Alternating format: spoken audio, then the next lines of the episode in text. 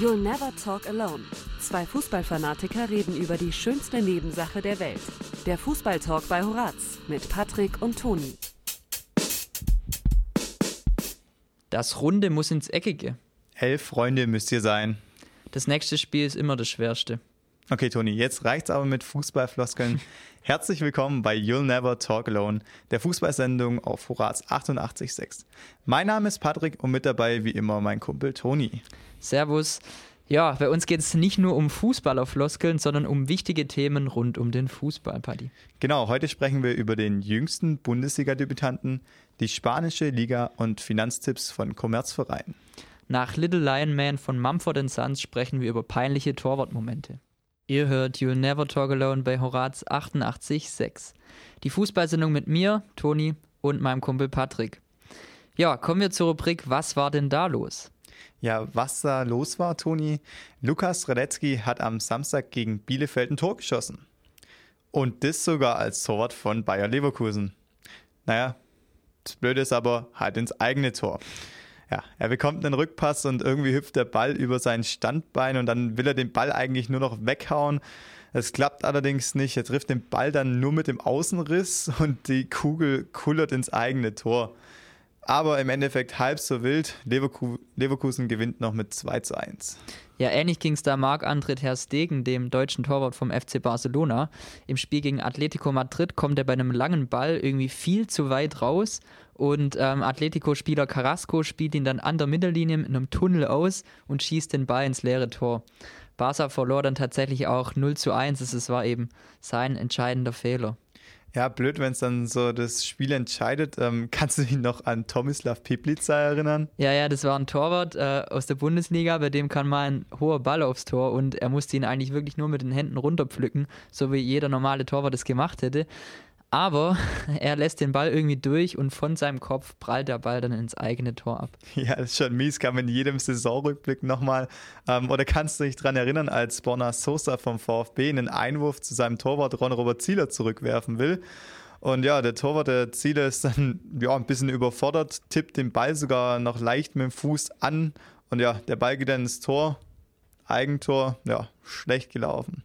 Ja, ich kann mich noch daran erinnern, ich war da sogar im Stadion und das ging so schnell, ich habe es gar nicht mitbekommen. Aber das Dumme war ja, hätte Zieler den Ball gar nicht berührt, dann hätte das Tor gar nicht gezählt. Ja, aber ich finde, da sieht man wieder, das ist so eine Sekundenentscheidung, aber da sieht man, was für eine Last auf den Keepern liegt. Ja, machen die einen Fehler, dann stehen sie sofort im Rampenlicht und sind der Idiot. Ja, da stimme ich dir zu, Paddy. Also ähm, als Torwart hast du schon eine große Verantwortung. Wenn du als Stürmer mehrere hundertprozentige verhaust, dann ja, passiert eigentlich nichts, solange eben du die eine Chance dann reinmachst, passt es, dann bist du der Matchwinner. Beim Torhüter ist es aber genau andersrum. Du kannst als Torhüter irgendwie fünf mega Paraden haben, aber wenn du halt dann einen Bock drin hast, ein dummes Gegentor bekommst, ähm, dann hast du eben schlecht gespielt und du bist ähm, der Depp. Ja, eben. Das, Einzige, was man sich vielleicht noch vorstellen kann, ist im Elfmeterschießen, wenn man den entscheidenden Elfmeter hält. Aber ansonsten ist der Torwart meistens der Depp. Deswegen, Toni, könntest du dir das vorstellen, Torwart zu sein? Also eigentlich genau aus dem Grund nicht. Ich bin ganz froh, dass ich äh, Feldspieler bin. Und äh, ich muss schon sagen, also ich habe echt Respekt vor den Leuten, die sich da ins Tor stellen lassen und vor allem jetzt bei den Aktiven eigentlich sich gefühlt irgendwie den Ball um die Ohren hauen lassen. Ja, kann ich absolut auch verstehen, obwohl ich es tatsächlich sehe, ähm, bei Kids, die ich trainiere äh, im Fußball, da wollen eigentlich sogar relativ viele ins Tor gehen, wollen mal im Mittelpunkt stehen, aber ich glaube, es wird halt irgendwann schwierig. Ich glaube, auf der Bühne der Bundesliga wird es dann irgendwann zu viel Druck. Druck haben auch junge Talente, die zum ersten Mal in der Bundesliga spielen, Paddy. Dazu aber später mehr in der Sendung. Genau, jetzt erstmal Boulevard of Broken Dreams von Green Day. Willkommen zurück bei Horaz mit der Fußballsendung You'll Never Talk Alone. Wir kommen zur Rubrik Wort vom Sport, in der wir Zitate aus der Welt des Fußballs aufgreifen. Der Verein, um den es jetzt geht, der hatte so richtig sportlichen Erfolg. Innerhalb von zehn Jahren von der fünften Liga in die Champions League. Ja, klingt nach einem Fußballmärchen, ist aber tatsächlich für viele der Inbegriff für die Kommerzialisierung im deutschen Fußball. Denn RB Leipzig bekam viele Millionen von Sponsor Red Bull. Und ohne dieses Geld würde Leipzig wahrscheinlich heute nicht in der Champions League spielen. Ja, als es den äh, Bundesliga-Clubs zu Beginn der Corona-Pandemie wirtschaftlich eher schlecht ging, kam wieder Red Bull ins Spiel. Red Bull hat dem Verein RB Leipzig im Juni nämlich einfach mal so 100 Millionen Euro Schulden erlassen. Umso erstaunlicher, dass Leipzigs Geschäftsführer Oliver Minzlaff anderen Vereinen tatsächlich Tipps gibt, wie man nachhaltiger wirtschaftet. Im Kicker sagt er nämlich, jeder muss in seinem Club dafür sorgen, dass nicht alles auf Kante genäht ist, sondern dass man sich Polster erarbeitet und in ganz schwierigen Phasen Dinge überbrücken zu können, ohne über einen Kredit oder sonstigen Support nachdenken zu müssen. Paddy, was hältst du von dieser Aussage? ja gut, klar, dass er das jetzt so sagt, aber ich meine, ihm geht es ja auch nur durch den Erlass der Schulden gut. Also dem Verein RB Leipzig geht es nur dadurch jetzt gerade wieder finanziell nochmal besser und allgemein Red Bull pumpt da so viel Geld rein. Jetzt hat er das Polster, jetzt ist er in einer noch komfortableren Situation. Dabei sollte er halt eben auch, wenn er sowas sagt, die Vergangenheit im Auge behalten, eben was er, ähm, dass sie eben da die Schulden erlassen bekommen haben. Aber naja gut, äh, die Vereinsgeschichte von RB Leipzig ist ja jetzt auch nicht so groß, also für so viel Vergangenheit gibt es da auch gar nicht. Ja, ich glaube, das ist jetzt ein anderes Thema, aber ähm, äh, man muss natürlich schon auch sagen, wenn es um das Thema RB geht, dass ähm, Geld allein ja keine Tore schießt. Also die haben ihr Geld schon auch sinnvoll eingesetzt. Ähm, trotzdem sehe ich es natürlich auch so wie du. Also wenn ich doch in einem Verein arbeite, der wirklich Millionen gesponsert bekommt, da gebe ich doch anderen keine Tipps, wie ich nachhaltiger wirtschafte. Ja, finde ich tatsächlich auch frech, aber musste auch äh, zustimmen. Ähm, RB Leipzig macht es ähm, gut.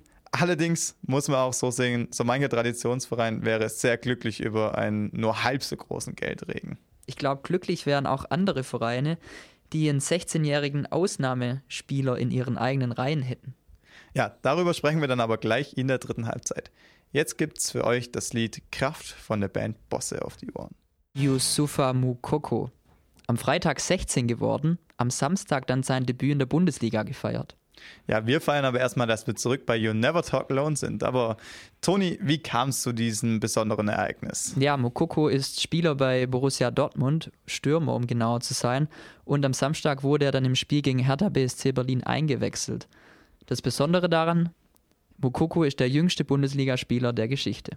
Genau, 16 Jahre, ein Tag alt und das ist überhaupt erst möglich, weil die deutsche Fußballliga erst im April diesen Jahres beschlossen hat, dass Spieler eben schon ab dem 16. Lebensjahr in der Bundesliga spielen dürfen. Davor musste der Spieler 18 sein oder im jüngeren Jahrgang der U19, also der A-Jugend, ähm, spielen. Ja, da sind dann manche auch schon Ende 16, so zum Beispiel auch der davor ähm, jüngste Bundesligaspieler Nuri Sahin, der gab sein Debüt mit 16 Jahren und 335 Tagen. Toni, was haben wir eigentlich gemacht, als wir 16 waren? Ja, wir haben halt im Dorfclub irgendwo der, in der Kreisliga gekickt oder in der Kreisklasse gekickt. Und äh, im Gegensatz zu Moko, Mokoko eben nicht äh, mit Weltmeistern zusammen. Und äh, in der Vergangenheit gab es ja aber auch genügend gehypte Talente, die sich dann nie so wirklich durchsetzen konnten, Paddy. Ähm, glaubst du, dass das bei Mukoko anders ist? Ich glaube schon, dass Mukoko da ein anderer Spielertyp ist. Ähm, ich glaube, der hat es einfach gelernt, sich durchzusetzen. Der hat ja mit zwölf Jahren schon in der U17 Bundesliga bei Dortmund dann gespielt und hat immer gegen Ältere gespielt. Der ist so ein richtiger Fanatiker. Der ist morgens im Kraftraum, mittags im Kraftraum. Immer wenn er freie Zeit hat, trainiert der. Und ich glaube, der kann dem Druck schon standhalten. Hashtag Eat, Sleep, Train, Repeat, oder? genau. ja, Stichwort Druck. Ähm, der DFB möchte die U17 und U19 Bundesligen abschaffen. Stattdessen sollen eben die 56 Nachwuchsleistungszentren-Teams in sogenannten Entwicklungsspielen gegeneinander spielen. Ähm, und das Ganze soll eben den Leistungsdruck verringern. Zum Beispiel müsste dann in diesem neuen Modell kein U15-Talent irgendwie mehr 400 Kilometer durchs Land reisen für zweimal 35 Minuten Spielzeit, die es im Worst Case komplett auf der Bank verbringt. Genau, und das Ganze sieht eben das Projekt Zukunft des DFB vor, das jetzt kürzlich rausgekommen ist. Ja, ich habe ähm, in diesem Projekt ähm, wird ja auch genannt, dass man sich vorstellen könnte, gerade in diesen Juniorenmannschaften mit drei Dritteln zu spielen und dann zu sagen, okay, ähm, jeder Spieler dieser Mannschaft muss mindestens ein Drittel ähm, eingesetzt werden, um eben diesen Druck wegzunehmen. Und da denke ich mir die ganze Zeit, dann äh, ist da so ein 15-Jähriger, der kriegt von seinem Trainer gesagt, hey, ich muss dich jetzt halt die, das eine Drittel lang spielen lassen. Und das ist auch genau der gleiche Druck. Ich glaube nicht, dass ähm, der, der Druck auf die jungen Spieler durch das Ligasystem kommt, sondern dass es da vielleicht vereinzelt noch Trainer gibt, die einfach da nicht so einfühlsam sind. So beim VfB gibt es einen Nico Willig, der ist da, finde ich, ein Vorreiter, der ist mega Das- empathisch. Ja, der sagt ja auch immer, es geht auch viel mehr darum, einfach auch Psychologe zu sein und nicht nur Trainer. Ja. Genau, und deswegen finde ich persönlich macht es keinen Sinn, die Bundesligen, äh, die Junioren-Bundesligen abzuschaffen, weil dann bist du ja auch voll aus dem Rhythmus raus und kommst dann zu den Profis hoch und hast eigentlich noch nie wirklich einen Wettkampf bestritten. Und ich glaube, dieses müssen sie schon auch antrainiert bekommen. Ja, ja, sehe ich ähnlich. Ich finde irgendwie auch so drei Drittel und Fußball, das passt irgendwie nicht zusammen. Da denkt man irgendwie an Eishockey oder an sonst andere Sportarten, aber nicht eben an Fußball. Ähm, aber es geht ja auch noch darum, zum Beispiel, der Kicker sagt zum Beispiel, dass die U-Nationalmannschaften in den letzten Jahren nicht so gut waren oder nicht so erfolgreich abgeschnitten haben. Ähm, auch das soll eben das Projekt Zukunft verändern, den eigenen Nachwuchs stärken. Braucht es das überhaupt? Ja, das habe ich auch gelesen, musste ähm, dann lachen drüber, ähm, weil ähm, wenn man sich die Bilanz der U21-Nationalmannschaft, der deutschen U21-Nationalmannschaft anschaut, dann sind sie 2015 bei der Europameisterschaft ins Halbfinale gekommen, 2017 wurden sie Europameister, 2019 wurden sie Zweiter, sind im Finale gegen, äh, Span äh, an Spanien gescheitert. Und jetzt haben sie sich wieder für die Europameisterschaft qualifiziert. Und das ist tatsächlich im Juniorenbereich gar nicht so einfach, sich da überhaupt zu qualifizieren. Und deswegen verstehe ich dieses Konzept ehrlich gesagt noch weniger, weil ich finde, da sieht man doch, dass die Junioren Erfolg haben, trotz Leistungsdruck oder was auch immer. Ähm, wie es jetzt darunter aussieht in den jüngeren ähm, Mannschaften, das kann ich dir tatsächlich nicht sagen. Aber da finde ich auch, klar, da musst du nicht unbedingt immer auf, die, auf das Ergebnis achten.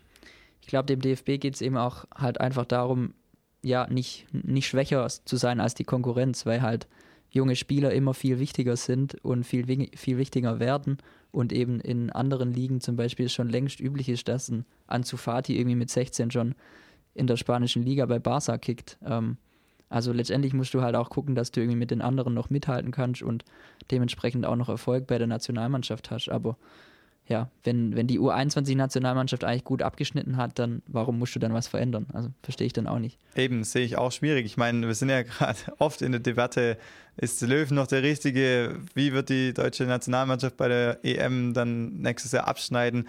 Ähm, und ich finde eigentlich, wir haben viele gute junge Spieler. Wir haben, gut, so jung sind die jetzt auch nicht mehr, aber Werner, Sané, Gnabry, die, aus denen kann was werden. Dazu müssen sie aber eben auch den Rückhalt bekommen und nicht, das sollte nicht im Hintergrund immer also rumgestichelt werden. Ja, wir müssen jetzt was verändern, unbedingt muss was anders werden.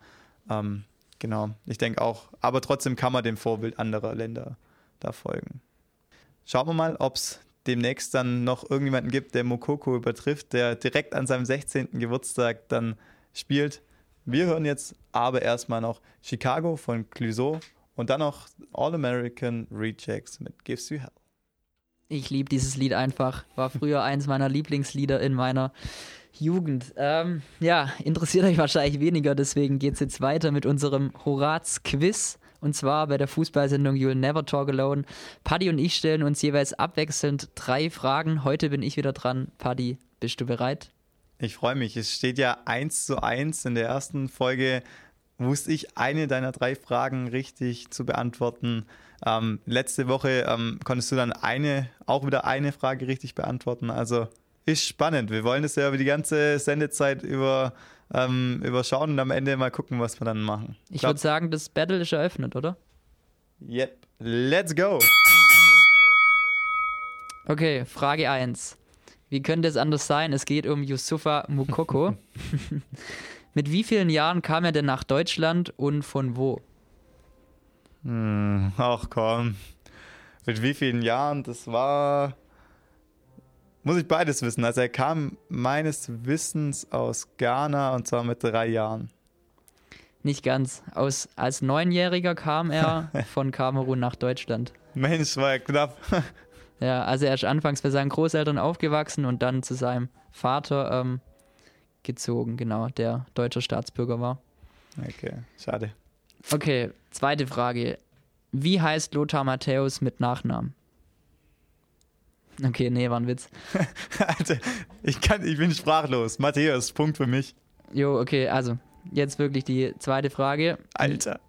Du als VfB-Fan, liste mir doch mal die letzten VfB-Trainer in der richtigen Reihenfolge auf. Und zwar die letzten zehn VfB-Trainer, also sagen wir mal von Matarazzo bis Kramny und wenn möglich auch noch mit Interimstrainer. Alter. Zehn. Ja. Zehn. Also Matarazzo. Davor war's Walter. Davor war's Willig. Davor war's. Äh, wer war's denn da? Da war's der, der eben dann von. Ähm, sag einmal, wie hießen die denn alle?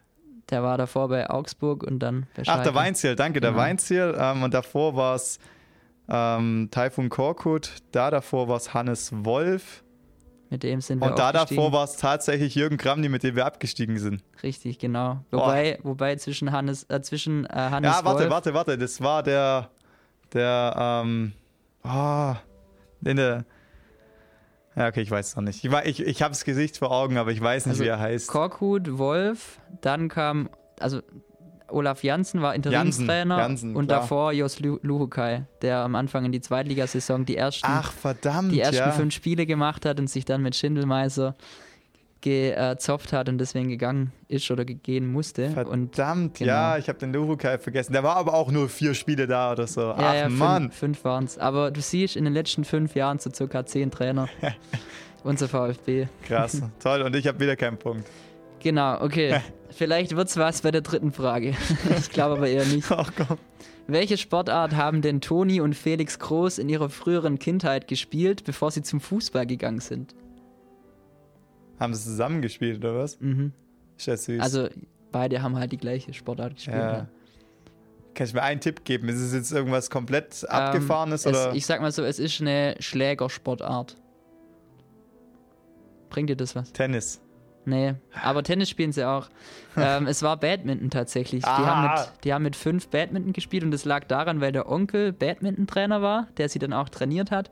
Und weil die Mutter auch aktiv Badminton gespielt hat.